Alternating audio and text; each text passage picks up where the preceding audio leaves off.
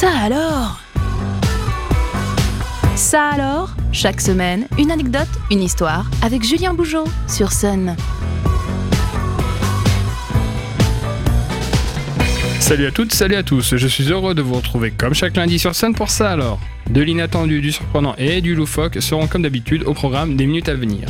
Ça alors, saison 4, épisode 113, c'est parti chaque jour ou presque, nous entendons parler d'écologie, d'énergie renouvelable ou encore de développement durable, et le plus souvent c'est à juste titre. La prise de conscience progresse et les projets se mettent en place. Il y a peu, c'est du côté de Saint-Nazaire qu'a eu lieu l'inauguration du tout premier parc éolien en mer de France. 80 éoliennes plantées en mer qui représentent les toutes premières du littoral français. À cette occasion, prenons quelques instants pour regarder la thématique écologique par ses aspects les plus inattendus ou démesurés. Qui dit écologie dit CO2. Ça, maintenant, c'est probablement acquis par le plus grand nombre. Mais alors que le CO2 est vilipendé de toutes parts, n'oublions pas que nous sommes nous aussi de sacrés producteurs de ce fameux gaz. Sortez vos calculettes. Saviez-vous que chaque personne rejette environ 300 kg de CO2 par an du simple fait de sa respiration? Ainsi, chaque seconde, la respiration de près de 65 millions de Français rejette dans l'atmosphère 667 kg de CO2 par le simple fait de leur respiration. Cela représente tout de même des émissions de CO2 de l'ordre de 20 millions de tonnes par an.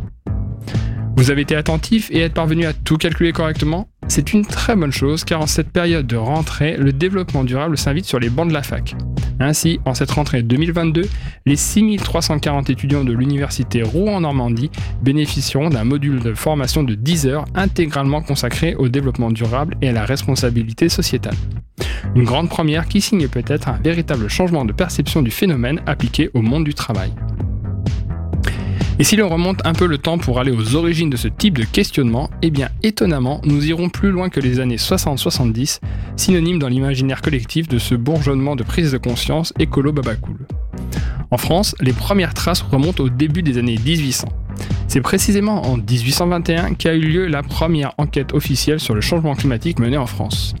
Elle est à mettre à l'initiative du ministère de l'Intérieur qui, à l'époque, s'interrogeait sur les variations subites des saisons alors qu'une terrible vague de froid s'était abattue un an plus tôt dans le midi de la France. Quelles auront été les conclusions de tout cela? Vaste question, mais une chose est sûre, cela n'a visiblement pas incité à l'action à cette époque.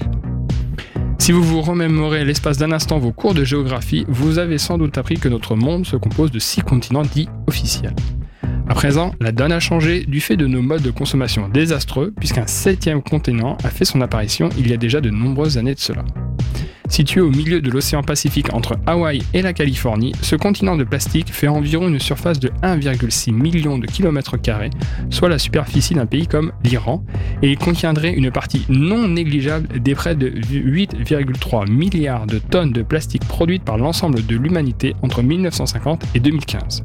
Tout simplement effrayant.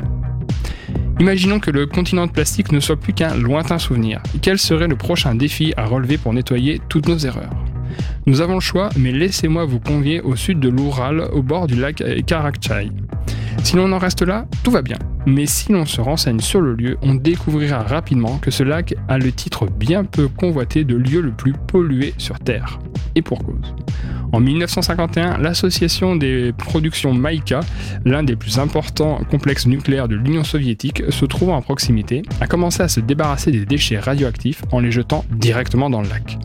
La pratique s'est prolongée pendant de nombreuses années, faisant de ce lac un lieu encore plus dangereux que Tchernobyl. Cette situation a même obligé les autorités à ériger un sarcophage sur le lac à base de pierres et d'imposants blocs de béton. Ce chantier, qui a duré près de 40 ans, s'est finalement achevé le 26 novembre 2015. Quant aux problèmes, eux, ils demeurent et demeureront enfouis encore bien longtemps. Avant de nous quitter, je vous invite à découvrir le bonus Ça alors, une info insolite bonus à découvrir en descriptif de l'épisode sur le site et l'application MySun, ainsi que sur toutes les plateformes de podcast. J'espère que ce nouvel épisode de Ça alors aura comblé une curiosité insoupçonnée en vous. Je vous dis à la semaine prochaine sur Sun et tous les jours sur Facebook pour une dose de culture inattendue. Ça alors, disponible en replay sur myson et le sonunique.com.